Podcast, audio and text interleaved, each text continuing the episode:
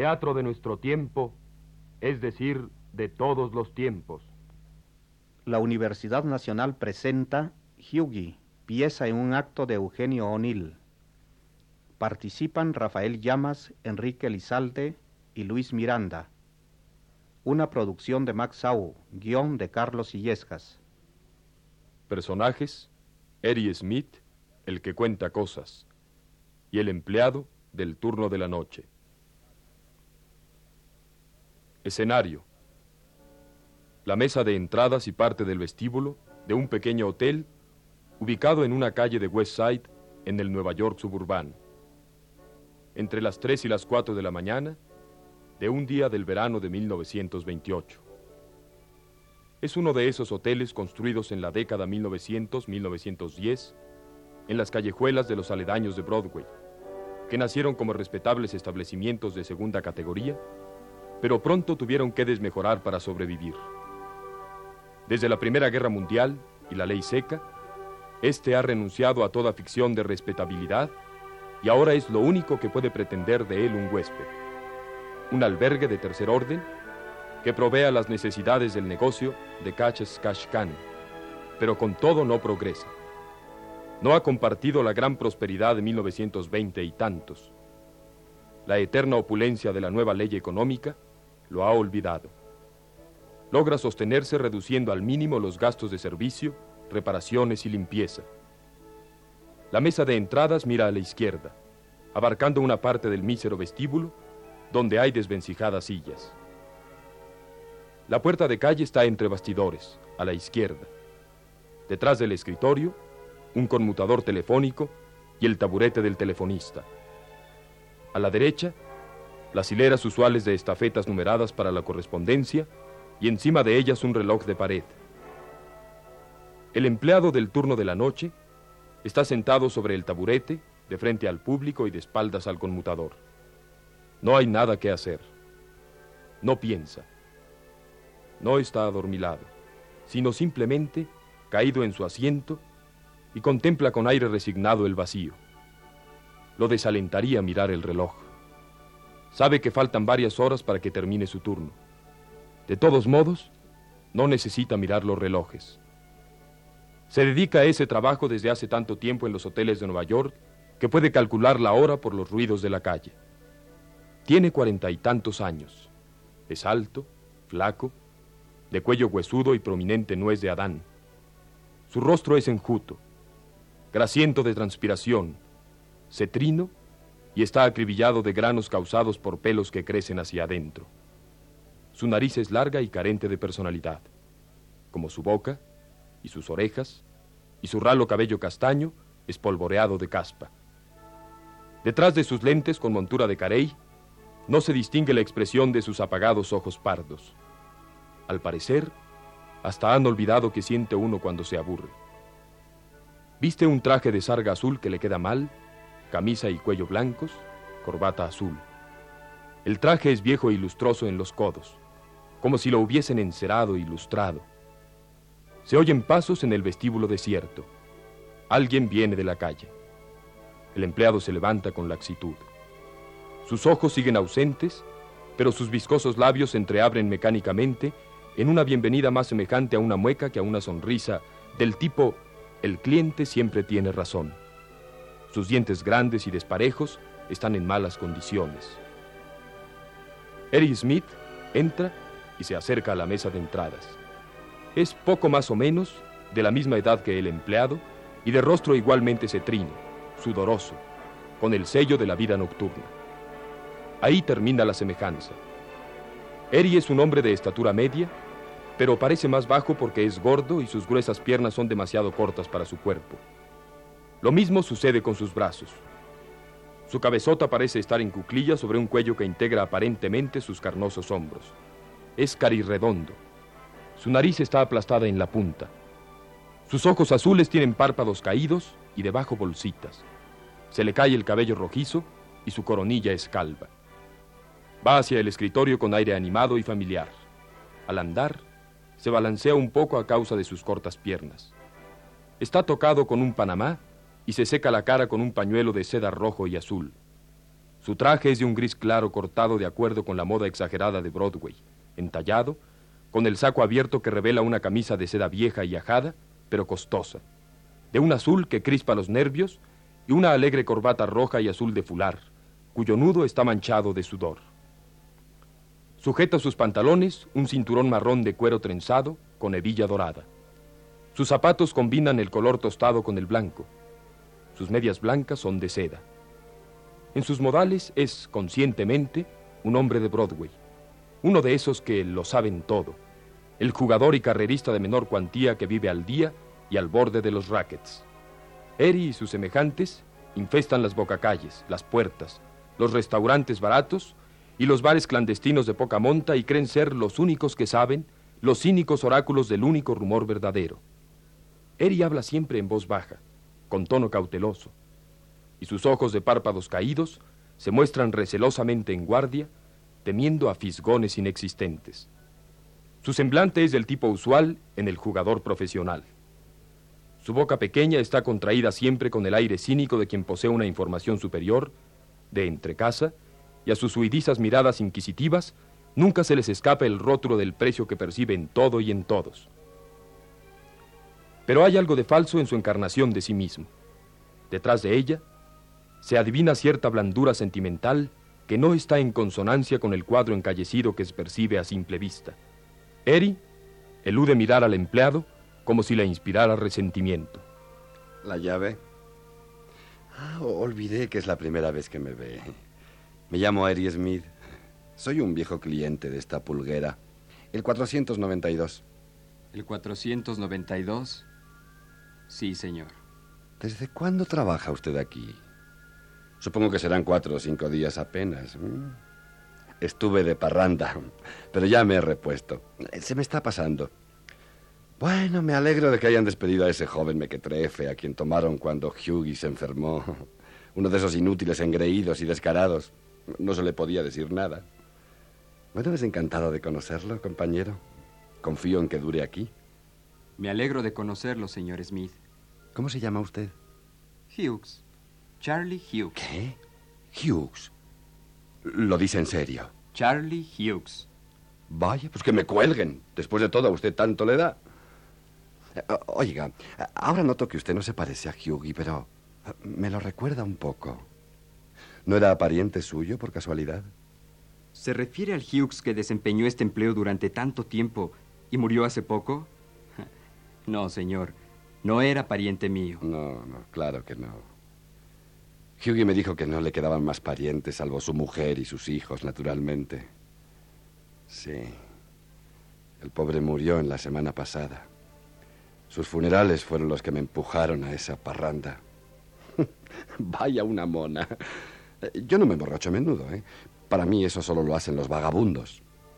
Uno se torna negligente y se le va la lengua y, y cuando vuelve en sí suele descubrir que cierta gente se sentiría más a sus anchas si él ya no existiera. Eso es lo que tiene de malo el saber cosas. Usted siga mi consejo, compañero. No sepa nada jamás sea un alcornoque y gozará de buena salud. Ahora Eri se muestra confidencial, con vagas tonalidades siniestras, pero el empleado no lo advierte.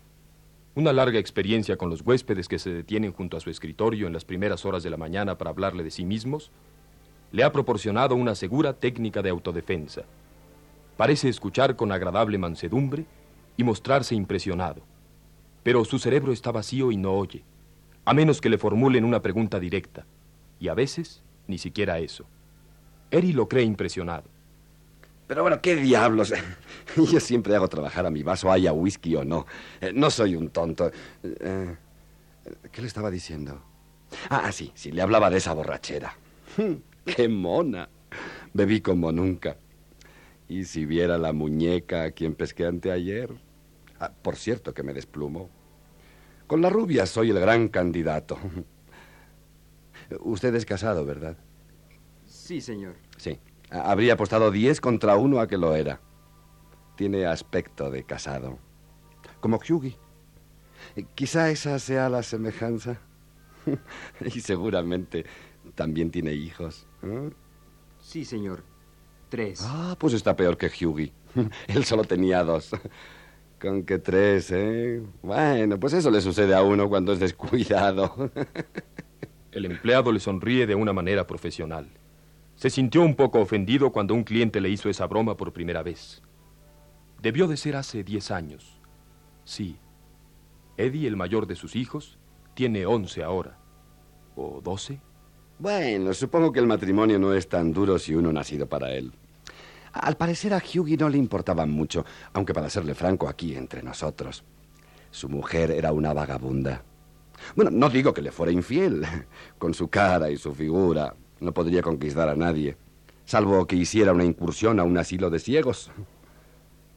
El empleado siente que está parado desde hace largo tiempo y que le empiezan a doler los pies, y querría que el 492 dejara de hablar y se fuera a dormir. Entonces, él podría volver a sentarse y escuchar los rumores de la calle y no pensar en nada. Eri lo mira con aire divertido y condescendiente. ¿Qué edad tiene usted? Ah, no, espere, espere. Eh, déjeme que lo adivine. Parece tener 50 años o, más. No, pero apostaría 10 contra 1 a que tiene 43 o, o quizá 44. Tengo 43. O quizás 44. Adiviné, ¿eh? Soy un as para pescar la edad, compañero. Si viera cómo sufren las muchachas cuando les adivino los años. Usted es como Hughie. Parecía que él nunca volvería a ver ya los 50 y en realidad solo tenía 43. Yo tengo 45. Es increíble, ¿verdad? La mayoría de las mujeres creen que no he llegado aún a los 40. El empleado cambia de postura para poder recostarse más sobre el escritorio. Quizás los zapatos que ha visto en los anuncios, esos zapatos para pies planos. Pero cuestan ocho dólares. No puede ni pensar en comprarlos. Conseguirá un par cuando llegue al cielo. Apostaría también a que usted ha nacido y se ha criado en el interior, ¿verdad?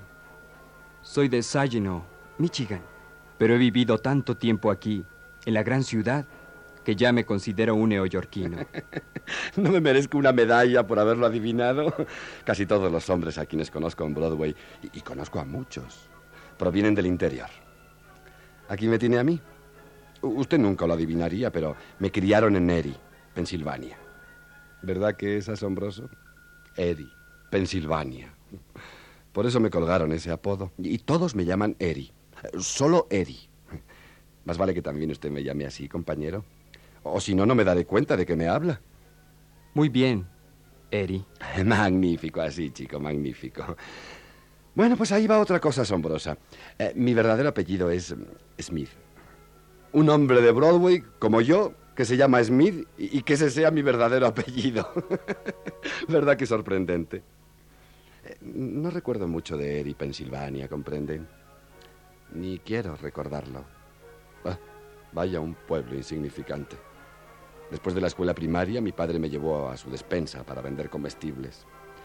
Lo que se llama un empleito miserable. Eh, seguí allí hasta los 18 años y entonces me escapé.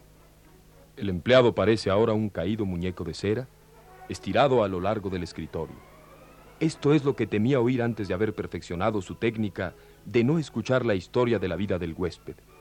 Concentra sus pensamientos en sus pies doloridos. Y a propósito de matrimonio, e-, esa fue la poderosa razón que me indujo a huir. Una preciosa, por poco me pesca para la vieja ceremonia de la boda escopeta en mano. Fue cuando estuve más cerca de pasar por tonto. Esa muñeca de Eddie se llamaba Daisy. Era una de esas estúpidas que caen con cualquiera. Pasaba por todas las manos. Un buen día se despertó y descubrió que iba a tener un hijo. Bueno, yo nunca me imaginé que se propusiera endilgármelo. Siempre he creído que no sabía quién era el padre y sorteó una lotería por su cuenta. Puso los nombres de unos mil individuos en un sombrero, todos los que ella pudo recordar, y, sacó uno. y ese era yo. Luego se lo dijo a su mamá y su mamá a su papá y su papá eh, vino a buscarme. Pero yo no me dormía, ni aún en esos tiempos, y tomé las de Villadiego rumbo a Saratoga para mirar a los caballos. Empecé a jugar a las carreras en Eri cuando nunca había visto un hipódromo y, sigo siendo un carrerista desde entonces. Y no lo he hecho tan mal, compañero. Di a mis tiempos eh, unos golpes de que los muchachos hablan todavía. He estado asociado a las grandes jugadas, más de una vez, y volveré a estarlo. También he tenido mis reveses, eh, y, y duros, por cierto, pero... ah, ¡Qué diablos! Yo siempre me repongo. Cuando los caballos no quieren correr para mí, está el póker. Cuando son malos, eh, están los dados. Y además siempre se puede ganar unos dólares por hacer pequeños recados, de los cuales no quiero hablar. Dólares que le dan a uno por, porque sabe callar. Salgo del paso, compañero. Salgo del paso muy bien. Sí, señor. Si lo estoy demorando, amigo, lo, lo siento mucho. ¿eh? Huggy era un hombre despierto. Siempre esperaba verme venir aquí a pasar la noche. Decía, hola, Eri, ¿cómo se portan los jamelgos? O, ¿cómo te trata la suerte? O, bien, "Eh, ¿conseguiste que corrieran decentemente esas viejas jacas? Entonces yo le contaba mis jugadas del hipódromo. Y él me preguntaba, ¿qué novedades hay en Broadway? Y yo le contaba el último rumor. Lo más gracioso era cuando Hughie me hacía bromas con las mujeres. Decía, ¿pero cómo? Vienes sin una rubia esta noche, Eri. Estás de malas. Caramba, nunca se vio un individuo más tímido con las hembras que Hughie. Yo acostumbraba a presentárselo a las vagabundas que traía aquí. Les daba instrucciones de que lo engañaran y que se fingieran locas por él. Y a los dos minutos lo tenían co- contra las cuerdas. Se sonrojaba y parecía ansioso de ocultarse debajo del escritorio. Algunas eran unas descaradas y le hacían proposiciones muy audaces. Hughie tartamudeaba como, como si estuviera paralizado, pero las escuchaba de todos modos, rojo como una amapola. Yo esperaba darle ánimos para una aventurita y, y le ofrecía arreglarle el asunto con alguna de mis muchachas. A mí me sobraban, qué diablos. No me habría importado. Y le decía, deja que tu mujer se entere de que la engañas y te respetará. Pero Hughie estaba demasiado asustado. En mis tiempos, hermano, he traído aquí a ciertas mujeres que... a beldades del Follies, del Scandals o del Frolics, que le habrían quitado a usted el aliento. Y todavía puedo conseguirlas. Eh, espere y verá. Hablo en serio. Mira al empleado buscando un gesto de asentimiento, pero el espíritu del empleado se ha evadido de allí para escuchar el tintineo de las latas de basuras en la noche. Y piensa, un trabajo que me gustaría. Golpearía esas latas más ruidosamente que ellos. Despertaría toda esa maldita ciudad. Dios mío, es mudo como una tumba. Bueno, será mejor que me vaya a dormir. Buenas noches, señor Smith. Espero que descanse. Pero Eri se detiene, mirando el vestíbulo desierto con aire de fastidio y desamparo, mientras juega con la llave. Ah, qué tugurio desvencijado. ¿Para qué habré vuelto? Debí seguir la parranda. Usted no me creerá, compañero, pero cuando vine aquí por primera vez, esto era un hotel de categoría y, limpio. ¿Verdad que es increíble? He venido de vez en cuando durante 15 años, pero tengo ganas de irme. Este hotel ya no es el mismo desde que se llevaron al hospital a Hughie. No, no me iré a dormir. Al diablo con eso. Solo me quedaría desvelado pensando que... Vuelve a la mesa de entradas. El semblante del empleado querría expresar desesperación, pero la última vez que pudo sentirla fue durante la Guerra Mundial, cuando el costo de la vida era tan alto y estuvo sin trabajo tres meses. Eri se inclina sobre el escritorio y le dice con tono abatido y confidencial. Créame, hermano, nunca me ha inquietado nada, pero esta vez no tengo más remedio que inquietarme. De lo contrario, sería un estúpido. con el tono vago de un cadáver que reconoce haber oído alguna vez un rumor favorable sobre la vida. Es una lástima, señor Smith. Pero dicen que la mayoría de las cosas que nos preocupan no suceden. Sus pensamientos vuelven a huir a la calle para jugar a las latas saltarinas con los basureros. Esto sucede, compañero. No gané una sola carrera desde que se llevaron a Hughie al hospital. Me persigue la mala suerte. Ah, y eso no es todo. Eh, Pero al diablo, usted tiene razón. Siempre se me aparece algo. Y si yo nací con buena estrella. No estoy inquieto, solamente un, un poco nervioso. Ah, ¿Qué diablos? Aquí no le pasa lo mismo cuando sale de una borrachera. Usted sabe cómo son esas cosas. Parece que toda la gente de Brooklyn cruza el puente con sabuesos persiguiéndolo a uno. Y todavía llevo luto por Hughie. Su muerte fue un verdadero golpe para mí. Que me condenen, si sé por qué. Muchísimos de mis camaradas murieron de tanto beber o, de alguna otra cosa, o los mataron. Pero yo siempre lo consideré parte del juego. Todos tenemos que morir, ¿qué diablos? Hoy aquí, muertos mañana, y por lo tanto, ¿de qué sirve quejarse? Cuando un hombre ha muerto, bien muerto está. Le importa un rábano. Y, siendo así, pues, ¿por qué habría de importarle a nadie, verdad? creo que echo de menos a Hughie, sí. Me había encariñado con él. Y, no porque hayamos sido verdaderos camaradas, comprende, no, no. Eh, no era un hombre de mi clase. Eh, no sabía ninguna de las respuestas. Era un incauto. Un simple candidato, ¿sabe? Pero lamento su muerte. Usted se ha perdido mucho al no conocer a Hughie. Era un gran hombrecito. Mira fijamente el piso del vestíbulo. El empleado lo contempla con unos ojos vacíos que se salen de las órbitas rebosando una vaga envidia a los ciegos. Los recolectores de basuras han seguido su itinerario. Ese es todo el tiempo que ha transcurrido. Los pensamientos del empleado se quedan en la calle para saludar el estrépito de un lejano tren elevado. Su aproximación resulta grata como un recuerdo de esperanzas. Luego, brama y se balancea y pasa traqueteando junto a la esquina más cercana, y el rumor ensordece agradablemente la memoria y se aleja y muere, y esto tiene cierto dejo melancólico, pero hay esperanza. Solo que en una misma noche pasan tantos trenes elevados, y cada vez queda uno menos. Y por eso la noche también se aleja, hasta que por fin debe morir y unirse a todas las demás largas noches en el nirvana, la gran noche de las noches. Y eso es la vida. Es lo que le digo siempre a Jess cuando me fastidia y me causa preocupación con algo. La vida es así, ¿no te parece? ¿Qué podemos hacer para remediarla? Eri suspira de nuevo. Luego se vuelve hacia el empleado. Sus ojos estúpidamente cautelosos de hombre que la sabe todas se muestran ahora indefensos.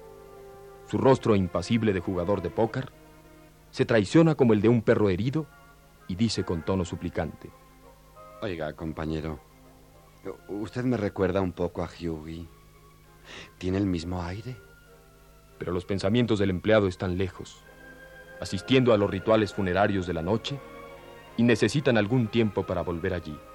Eri se siente ultrajado y dice desdeñosamente. Pero creo que solo se le parece en esa vieja mirada de empleado nocturno. Nace uno a cada momento. Sí, señor Smith. Es lo que dijo Barnum y es cierto, ¿verdad? Ah, bueno, olvide eso de Smith, Charlie. Nacen decenas de Smiths a cada momento. Eh, llámeme Eddie, como se lo dije. Bueno, Eddie. Sí, eh, Hughie era un gran muchacho, ¿sabe? Pero no era, ya se lo dije, no era de esos individuos con los cuales simpatizan generalmente los hombres como yo. Porque era un incauto, ¿comprende? Uno de esos candidatos desplumables que uno puede dejar en la calle un millón de veces sin que él sospeche siquiera que le han jugado sucio.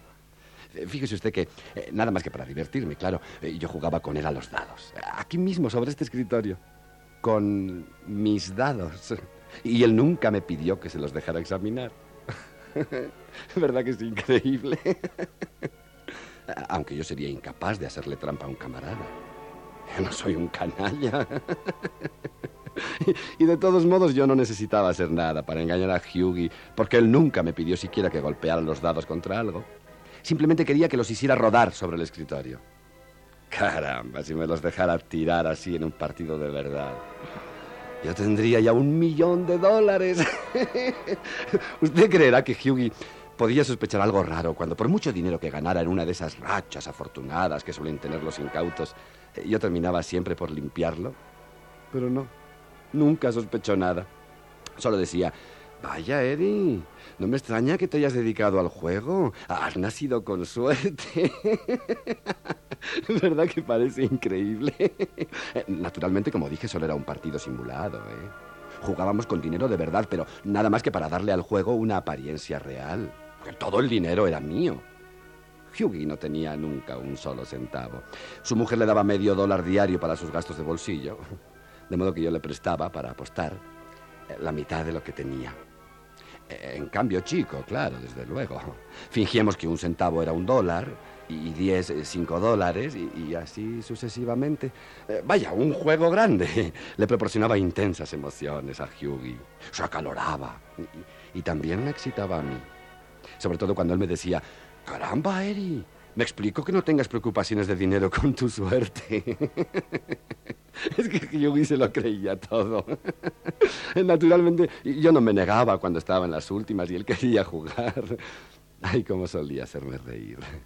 Eh, siempre llamaba a los caballos colas cortadas. El nombre que les había dado durante toda su vida. Y nunca vio un caballo de carrera hasta que un buen día lo rapté y me lo llevé a Belmont. Qué emoción le causó el hipódromo. Temí que se desmayara de excitación. Y no había apostado un solo centavo. apenas tenía medio dólar. Pero la pista y la muchedumbre y los caballos lo enloquecían. Más que nada los caballos. Resultaba curioso oírle decir de pronto a un tonto, a un simple como Hughie, las cosas más hermosas.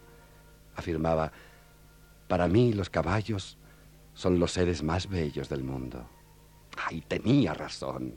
Le aseguro, compañero, que yo preferiría compartir el pesebre del viejo Manowar a conquistar a todas las beldades del Follis.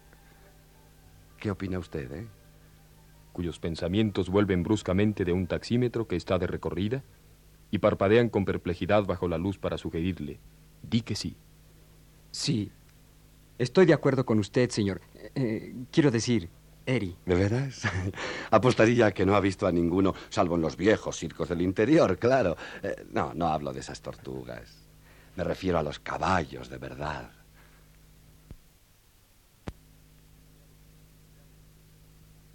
El empleado se pregunta qué tienen que ver los caballos con todo eso. Por lo demás, ¿qué tiene que ver cualquier otra cosa con cualquier otra? Y luego renuncia a cavilar sobre ello.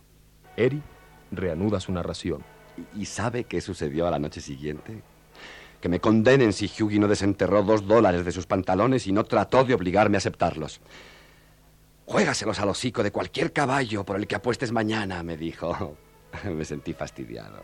No, no, le dije. Si te propones pasar por tonto y empezar a jugar a las carreras, no recibirás ayuda de mi parte. Tenía gracia. Yo aconsejándole a un incauto que no apostara cuando me he pasado la vida contándoles fábulas a los imbéciles para hacerlos jugar. Le dije, ¿de dónde has sacado ese dinero? Del bolso de tu mujercita, ¿eh? Empezará a tirarte los muebles a la cabeza. No, no, me respondió. Eh, se limitará a llorar. Peor que peor, repliqué. No hay quien pueda con esa gente. Eh, una vez, una hembra me lloró como loca en un restaurante lleno de gente hasta que debí prometerle un anillo de compromiso con diamantes para calmarla. Bueno, e, el caso es que Hughie volvió a meter furtivamente los dos dólares en el bolso de su mujercita cuando se fue a casa por la mañana y, y se acabó. Ni los Boy Scouts me ganan, compañero, cuando se trata de buenas acciones. Y, esa fue una de ellas. Es una lástima que no pueda ahora recordar otras. Eh, ¿Sabe que lo tomé por tonto a Hughie la primera vez que lo vi? Yo acababa de llegar de Tijuana donde había dado un gran golpe y, el dinero me sobraba asquerosamente. Hice todo el viaje en un compartimento reservado y no viajaba solo, por cierto. En el tren había una rubia que trabajaba en el cine y yo tenía suerte en esos tiempos. Seguía los caballos al sur cuando llegaba el invierno. Ya no lo hago. Estoy cansado de viajar. Y además ya no tengo la suerte de antes. De todos modos, apenas entré esa noche a este vestíbulo, vi a un empleado nuevo. Y mientras reservaba el departamento nupcial, aposté entre mí a que Hughie nunca había sido más que un empleado nocturno de hotel. y gané. Al principio él no quería confesarlo. Y no porque se mostrara reacio a charlar más de la cuenta, no. Pero al parecer no se le ocurría nada sobre sí mismo que valiera la pena. Con todo, Apenas me vio llegar aquí a última hora todas las noches y dejé de burlarme de él y de contarle cuánto había ganado ese día. Se mostró cordial y habló. Provenía de una ciudad norteña del interior. Había cursado el colegio secundario y ensayado distintos empleos en su ciudad natal, pero no acertó con ninguno hasta que ingresó en un hotel y entonces prosperó. pero tampoco se sentía satisfecho. No le gustaba ser un simple empleado nocturno en un lugar donde todos lo conocían. Había leído en alguna parte, en el almanaque del incauto, supongo, que bastaba con ir a la gran ciudad y el viejo éxito lo esperaba a uno en el gran central para darle las llaves de la misma. Vaya un descubrimiento. Hasta yo lo creía en otros tiempos y nadie pudo llamarme nunca incauto. Bueno, e- el caso es que Hughie aprovechó la oportunidad y vino aquí. Y el único cargo que pudo conseguir fue el de empleado nocturno. Luego se enamoró, o se convenció de que estaba enamorado, y se casó. Conoció a su mujer en un tren subterráneo. El vagón se detuvo bruscamente y, el impulso la arrojó hacia él, y Hughie la rodeó con los brazos. Y, ambos empezaron a hablar, y, y el pobre infeliz ya fue hombre al agua. Ella era vendedora en no sé qué bazar de menor cuantía y la cansaba pasarse el día de pie y estar así durante todo el viaje a Brooklyn también. Por eso supongo, conociendo como conozco a Hughie y a las mujeres, fue ella quien se le declaró y dijo sí, por él. Y, se casaron.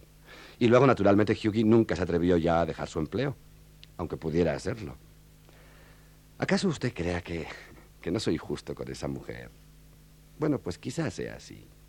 Ella nunca me trató decentemente. Me catalogó como una mala influencia para Hughie y se despachaba contra mí. Y tal vez él no pudiese hacer otra cosa. Por cierto que las hembras no lo acosaban. Hughie y ella parecían bastante felices en los tiempos en que él me llevaba a cenar a su departamento. Bueno, no diré felices, no. Eh, más bien eh, eh, conformes. No, no, también eso sería jactancia. Más exacto sería decir resignados. Como si cada uno de ellos le diera una oportunidad al otro al pensar, bueno, ¿qué otra cosa podría yo esperar? y dígame, ¿cómo le va usted con su vieja, hermano? El cerebro del empleado ha estado contando los pasos del policía que se alejan sobre la vereda, avanzando ansiosamente hacia el relevo del alba. Si por lo menos se tiroteara alguna noche con un gángster. Aquí nunca tengo una noche emocionante.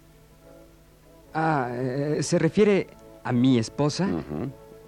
Pues creo que nos llevamos muy bien. Eh, más vale que no tome esas píldoras para el dolor de cabeza, compañero. Cuando quiera acordarse, alguno dirá que es un aficionado a las drogas. Pero el empleado no puede tomar en serio estas palabras. Desde hace años ya no le importan los epítetos que pueden colgarle. Son tantos los huéspedes que lo han llamado de tantas maneras. Lo mismo ha hecho la vieja. Y desde luego, él mismo. Pero todo eso ha pasado. ¿Amanece? No. Todavía es demasiado temprano. El ruido de ese tranvía que se pierde aún en la noche, con sus ruedas chatas y cansadas. Está lejos de la estación y más lejos aún está el sueño. Eri, después de haber desahogado su resentimiento con su broma, continúa con una mueca cordial. Bueno, no perdamos la esperanza, compañero.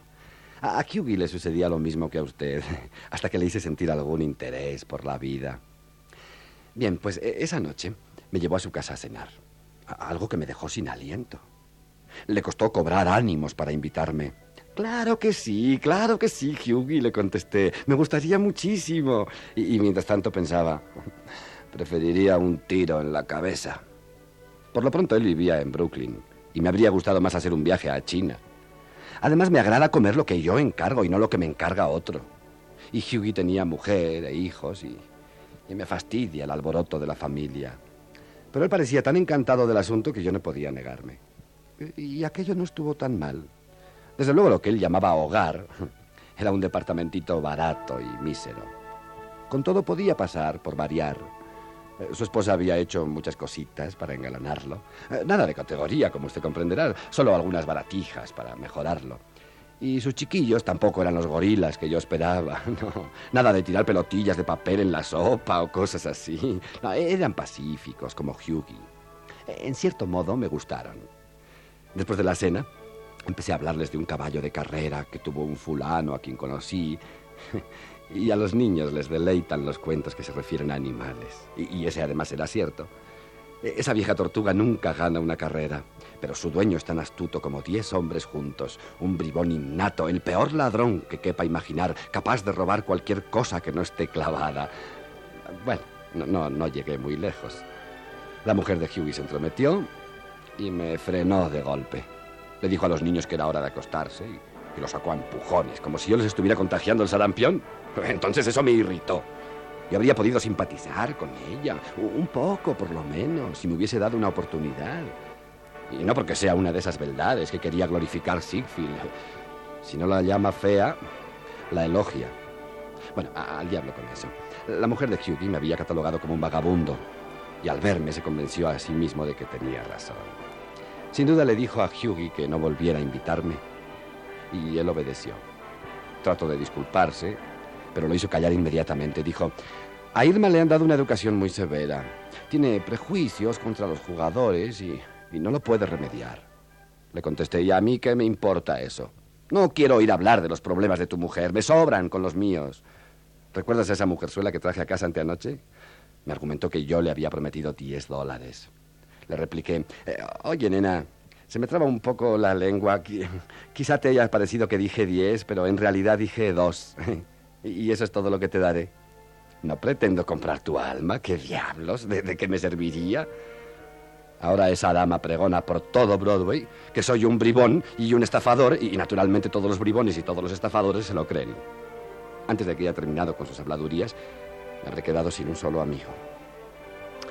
Bueno, le, hablé del asunto a Hughie con toda intención, comprende. Nunca volvió a quejarse de su mujer.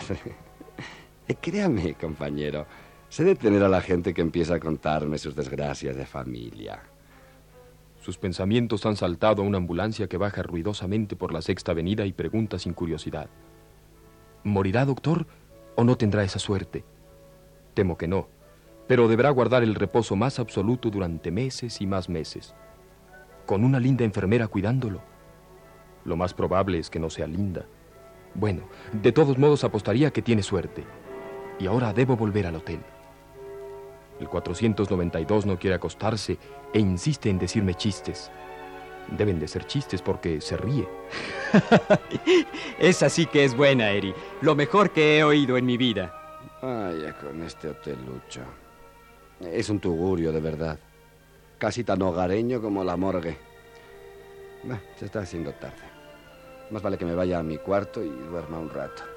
Hace un movimiento para alejarse del escritorio, pero no lo consigue y permanece laxamente adherido a él. Sus ojos merodean por el vestíbulo y se posan finalmente sobre el rostro reluciente y cetrino del empleado. Concentra todas sus fuerzas en una burla aniquiladora. ¿Por qué no me dijo que era sordo, compañero? Eh, yo sé que la gente se muestra sensible cuando se trata de sus pequeños achaques, pero le guardaré el secreto. Sin embargo, los pensamientos del empleado se han precipitado ya a la calle, siguiendo el ulular de una autobomba. La vida de un bombero debe ser emocionante. El cerebro del empleado viaja con la máquina y le pregunta a un bombero con indiferente ansiedad, ¿dónde es el incendio? ¿Se trata de algo que vale la pena esta vez? ¿Cree usted que será importante?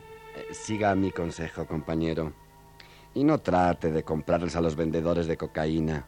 Le dirán que ya ha tomado bastante. Los pensamientos del empleado siguen su diálogo con el bombero. Eh, quiero decir, suficientemente importante para quemar toda esta maldita ciudad. Lo siento, hermano, pero no es posible. En esta ciudad sobran piedra y acero. Siempre quedaría algo. Sí, creo que tiene razón. Sobran piedra y acero. De todos modos, yo no tenía esperanzas. En realidad, tanto me da. Bueno, pues me voy a dormir. Dios mío, qué solitario está esto. Ojalá Hugh estuviese aquí. Entonces yo le contaría algo que le haría saltar los ojos de las órbitas. Cuanto más descomunal era el cuento, más fácilmente caía. Era un incauto de esos. El juego le parecía romántico. Creo que veía en mí algo así como un sueño, como el hombre que habría querido ser si se le hubiese presentado la oportunidad.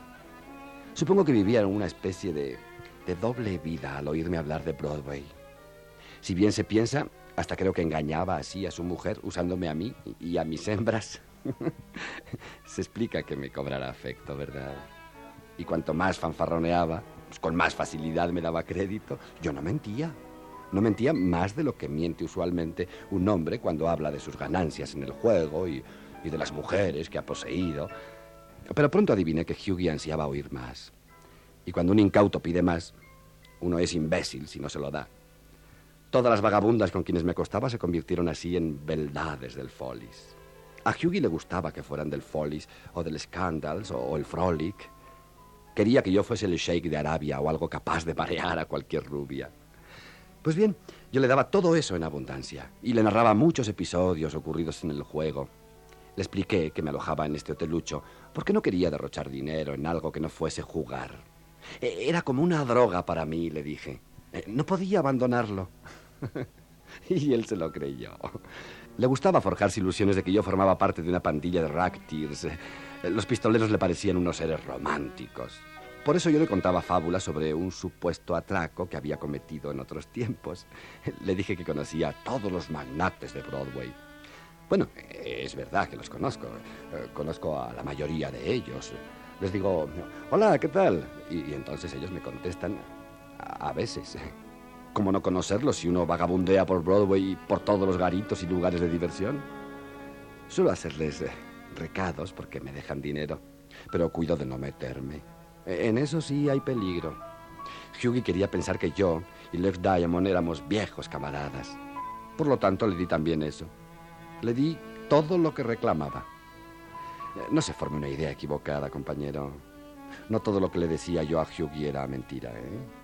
Había anécdotas sobre grandes partidos de póker y conquistas ocurridas realmente desde que frecuento Broadway, solo que no desempeñé en ellos el papel que le quería hacer creer. Salvo una o dos veces, cuando tuve una racha de suerte y me sobró dinero durante algún tiempo, hasta que me limpiaron. Sí, Hughie engullía mis fábulas como si fueran sopa de pato o un bocado de heroína.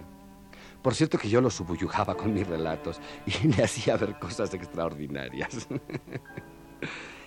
y, sabe, compañero, eso me ha hecho bien en cierto modo. Uh, ya lo creo. Terminé por verme tal como me ve él. Algunas noches venía aquí sin un dólar, con el ánimo más bajo que vientre de víbora.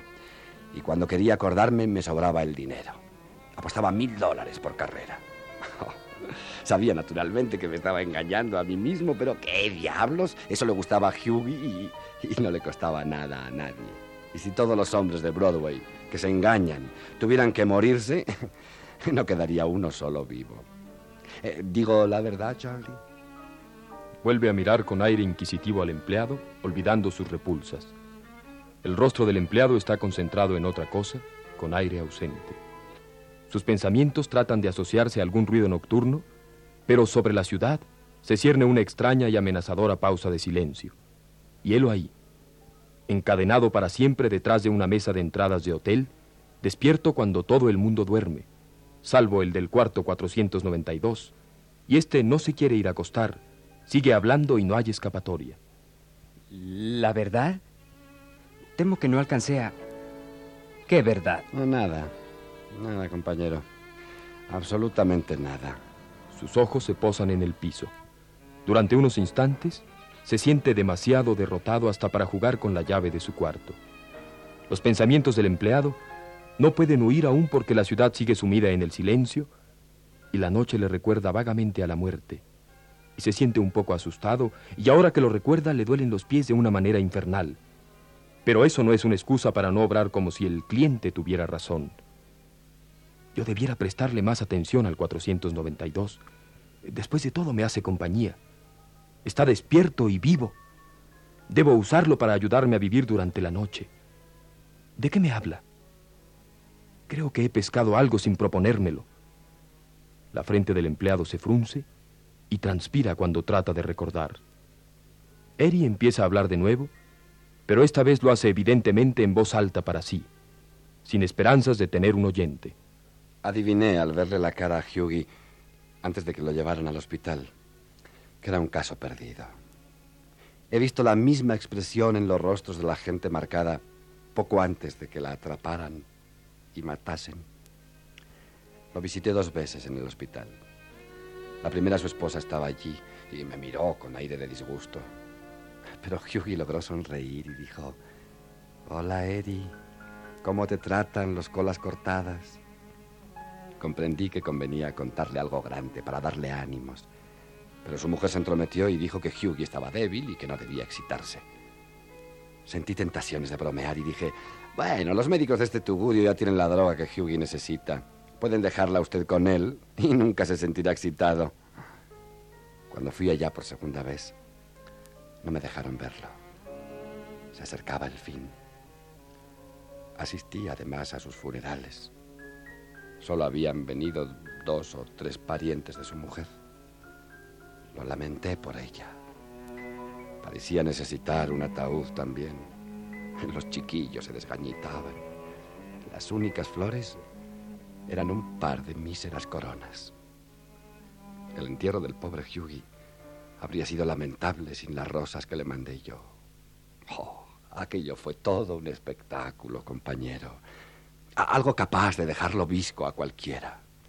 Me costó 100 dólares. Y, y hablo en serio. Una gran herradura de rosas rojas. Sé que a Hughie le habría gustado una corona así, porque daba la impresión de que había sido carrerista. Y alrededor de la parte superior estaban impresas en No me olvides las palabras Adiós, viejo amigo. A Hughie le gustaba imaginar que era mi amigo. Y lo era por lo demás, aunque fuese un incauto. Eri hace una pausa y la expresión artificial de su fisonomía hermética de jugador de póker se disipa y sus facciones quedan desnudas y desamparadas como las del monito de un organillero. Fuera, el hechizo de un silencio anormal oprime de una manera agobiante la calle y penetra en el vestíbulo desierto, sucio. Los pensamientos del empleado huyen de él. Se encoge detrás del escritorio, con los pies muy doloridos. Solo hay una evasión posible. Si su cerebro pudiera, por lo menos, asirse de algo de lo dicho por el 492. ¿De qué ha estado hablando? Un empleado siempre debe mostrarse atento. Hasta tienes el deber de festejar los chistes indecentes de un huésped, aunque los hayas oído ya a menudo. Tal es la política del hotel. El 492 está divagando desde hace horas ¿Qué me ha dicho? Debo de estar perdiendo la memoria. Siempre he logrado ir sin molestarme en escuchar, pero ahora cuando necesito compañía... Ah, ya lo sé. Habló de juego. Dijo muchas cosas sobre el juego. Por lo demás, siempre he querido saber algo más sobre eso. Quizás sea un jugador profesional, como Arnold Rothstein. Perdone, señor Eri, pero eh, si no le he entendido mal, usted es jugador de profesión, ¿verdad? ¿Conoce por casualidad al gran Arnold Rothstein? Dios mío. Ojalá Hugh estuviese vivito y coleando. Yo le diría que he ganado 10 mil dólares las carreras y otros 10 mil al póker y, y 10 mil más a los dados. Le diría que me he comprado uno de esos roster Mercedes de Sport con tubos cromados que salen de la cubierta del motor. Le diría que me acosté con tres muchachas del Follis, dos rubias y una morena. El empleado sueña y una extática adoración por el héroe transfigura su granujiento rostro. Arnold Rothstein. ¡Qué hombre! He leído un artículo sobre él. Juega sin límite de apuestas y siempre gana. El artículo decía que no se molestaba en jugar al póker a menos que la menor de las apuestas, una pequeña ficha blanca, fuera de 100 dólares. Demonios, eso ya es decir. Me gustaría tener el dinero necesario para jugar con él una vez. El último pozo. Y que todos lo dejaran y solo quedáramos él y yo. Y yo le diría, bueno, Arnold, juguemos sin límite de apuestas. Y le apostaría cinco mil dólares y él los vería y entonces yo tendría escalera real contra su pócar de haces. Y le diría, mire, Arnold, soy buen deportista y le daré una oportunidad. Juguemos a doble o nada, a un solo tiro. Quiero acción rápida a cambio de mi dinero. Y yo sacaría el as de espadas y volvería a ganar. Una beatífica visión se diluye en las vacías charcas que son los ojos del empleado. Parece un santo que acaba de ser elegido para el paraíso. Eri interrumpe el silencio con amarga resignación. Pero Hughie está mejor muerto por lo demás. Tiene suerte. Ahora no necesita preocuparse. Ya sea ella fuera del racket, de todo ese maldito racket. Eh, me refiero a la vida, claro. Sí, la vida es un racket endiablado, si bien se piensa. ¿Verdad, 492? Pero más vale sacarle el mayor partido posible porque, bueno, uno no podría quemarla hasta sus cimientos, ¿no es así? Le sobra acero y piedra. Siempre quedaría algo con que recomenzar. Oiga, ¿qué quiere decir? Eh, ¿De qué diablos me habla? Bueno, para serle franco, yo en realidad no. Solo es algo que se me ha ocurrido. No olvide pronto eso, Charlie. O vendrán aquí unos hombres de uniforme con una red de cazar mariposas y se lo llevarán. Escúcheme, compañero. Quizás usted crea que yo bromeaba cuando le dije que esas flores para Hugh me costaron un centenar de dólares. Pues no hay tal cosa. Me importaba un rábano lo que costó. Me correspondía a mí despedir a Hugh a lo grande, porque sabía que nadie más lo haría. Oh, no dudo de su palabra, Eri. Supongo que habrá ganado el dinero jugando. Quiero decir, y perdóneme si me equivoco, pero... Usted es un jugador, ¿verdad? Sí. Sí, naturalmente, cuando tengo algo que apostar. ¿Y qué? Pero no gané esos 100 dólares. No gané una sola apuesta desde que se llevaron a Hugh al hospital. Tuve que arrodillarme a pedirles a mis conocidos 10 dólares por aquí y otros 10 por allá hasta reunir esa suma. ¿Conoce usted por casualidad a Arnold Rothstein? ¿A Arnold? ¿Y qué tiene que ver con esto? Arnold no le prestaría una moneda a uno como yo ni siquiera para salvar a mi abuela de prostituirse en las calles. ¿Con que lo conoce? Oh, claro que sí. Que no conoce a ese bribón en Broadway. Y él también me conoce a mí. Bueno, cuando quiere. Suele encargarme recados cuando no tiene a otro a mano. Pero no es él quien me preocupa, compañero. Lo que me preocupa es que algunos de esos a quienes saqué dinero son gente peligrosa y esperan que se lo devuelvan el martes próximo o de lo contrario tendré mala suerte y me veré obligado a huir, porque me darían una paliza y, acaso iría a parar a un hospital. Pues, pero qué diablos, yo, yo sabía que corría un riesgo. Siempre los he corrido y si pierdo pago y nada de eludir mis compromisos. Por cierto que valía la pena hacerle a Hugh y la gran despedida. Pero ni siquiera esa es mi gran preocupación, Charlie. Lo que me inquieta de verdad es la racha de mala suerte que tengo desde que se llevaron a Hughie al hospital. No he ganado ni una sola vez. Ay, eso no es natural. Siempre he tenido suerte, por lo menos la suficiente para salir del paso y cumplir mis compromisos. Nunca me inquietaron mis deudas.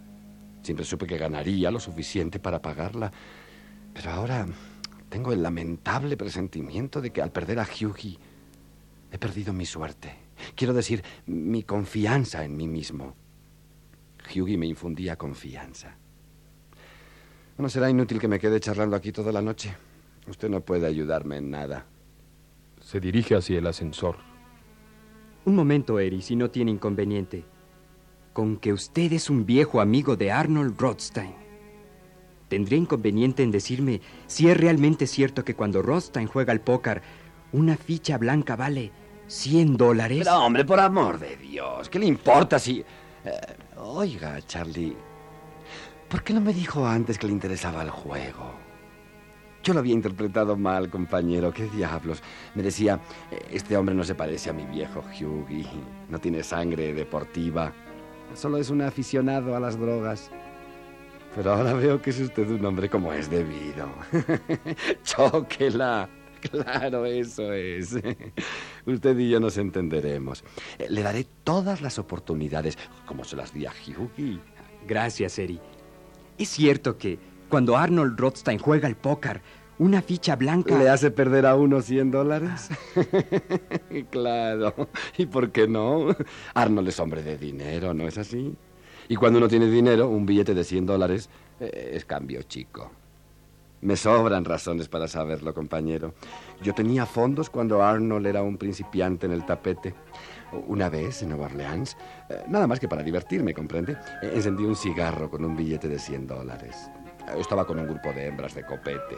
Y quise ver cómo se les salían los ojos de las órbitas. Y créame que se les salieron. Después de esto yo podía conseguirlas de a una por vez o, o a todas a un tiempo. ¡Qué diablos! Una vez gané 20 mil dólares en una sola carrera. Eso sí que es acción, ¿verdad? Y un buen partido de dados también es acción. Caramba, he intervenido en algunos donde había en el suelo 100 mil dólares en dinero auténtico. Lo que se llama jugar. Naturalmente que yo no, no quiero engañarlo, ¿eh? Ahora estoy sin dinero, por el momento. Usted sabe cómo son esas cosas, Charlie. Hoy uno está caído y, y mañana se levanta. Le tengo apostados unos dólares al hocico de una tortuga que interviene en la cuarta de Saratoga. Al parecer correrá tan dopada que si el jockey logra evitar que salte sobre las tribunas, ganará por un kilómetro. con que si vengo luego aquí con una rubia que lo deja sin aliento, pues no se asombre. oh, usted no me sorprendería con eso. He trabajado durante casi toda mi vida en el turno de la noche en hoteles de Nueva York. Olvidaré las reglas de la casa, Eri. Sí, al administrador no le gustaría que usted recordara algo de que él no haya oído hablar. bueno, ¿y, ¿y qué le parece si jugáramos una partidita de, de dados, eh, Charlie? Digo, solo para entretenernos, ¿no? Como lo hacía yo con Hughie. Sé que usted no se puede permitir correr riesgos. Eh, yo le proporcionaré fondos. ¿Comprende? Dispongo de un par de dólares. Tenemos que usar dinero de verdad. Porque de lo contrario el juego pues no parecerá real, ¿sabe? Usted no puede perder. Solo quiero mostrarle cómo podría desplumarlo. E, e, eso me, me infundirá confianza en mí mismo. Eri ha sacado del bolsillo dos billetes de un dólar y algún cambio. Lo pone sobre la mesa y empuja casi todo hacia el empleado. Ahí tiene. Eh, ¿Quiere examinar estos dados antes de que empecemos? ¿Por quién me toma? Sé que puedo confiar en usted. Usted me recuerda mucho a Hughie, compañero. Hughie confiaba siempre en mí. Bueno, no me culpe si tengo suerte. Eh, ¿Sabe una cosa? Ya es hora de que yo deje de llevar la antorcha funeraria por él. ¿Para qué? No le servirá de nada. Eh, Hughie ha muerto.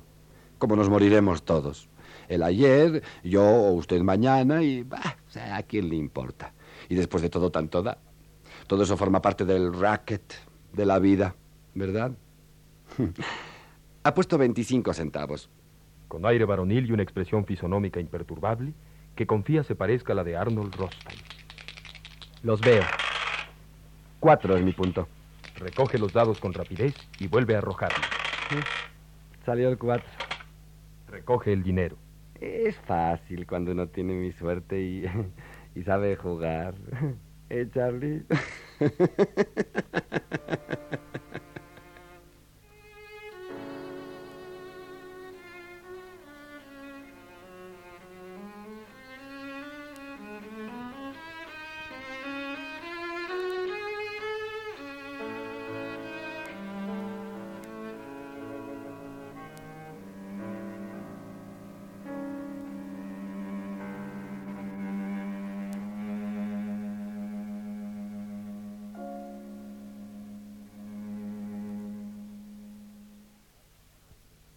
la Universidad Nacional presentó Hughie, pieza en un acto de Eugenio O'Neill. Participaron Rafael Llamas, Enrique Lizalde y Luis Miranda. Una producción de Max Au. Guión de Carlos Illescas. Grabación de Rodolfo Sánchez Alvarado.